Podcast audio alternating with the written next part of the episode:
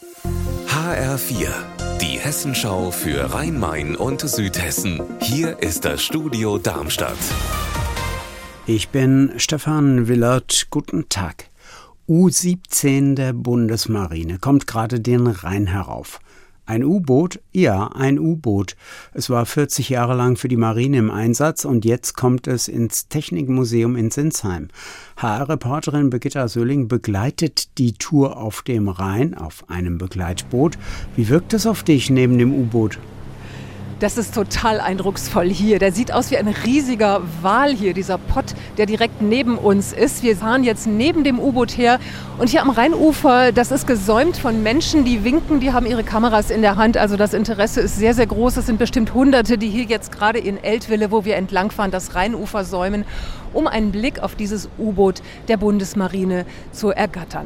Worin liegen da eigentlich die Schwierigkeiten? Alleine fahren kann das U-Boot im Rhein ja nicht. Das sind zum einen die schieren Dimensionen von dem U-Boot. Das wiegt ja 500 Tonnen, ist also viel zu schwer für den Straßentransport. Brücken sind für sowas gar nicht ausgelegt. Es ist irgendwie 50 Meter lang, das ist hoch wie anderthalb Häuser.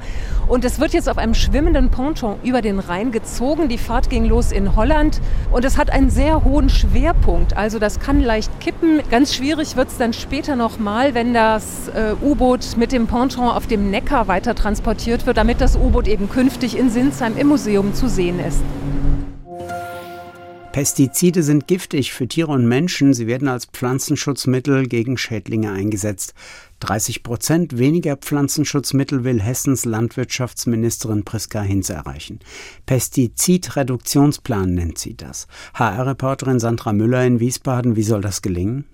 Die Ministerin setzt dabei vor allem auf Beratung und auf Modellprojekte. Das heißt, Betriebe in Land- und Forstwirtschaft, aber auch im Weinbau sollen umweltfreundlichere Wege finden, anzubauen oder Unkraut und Schädlinge zu vernichten. Beratung können sich aber auch Hobbygärtner holen, damit es auch im eigenen Garten schön blüht, ohne dass dabei die Artenvielfalt eingeschränkt wird.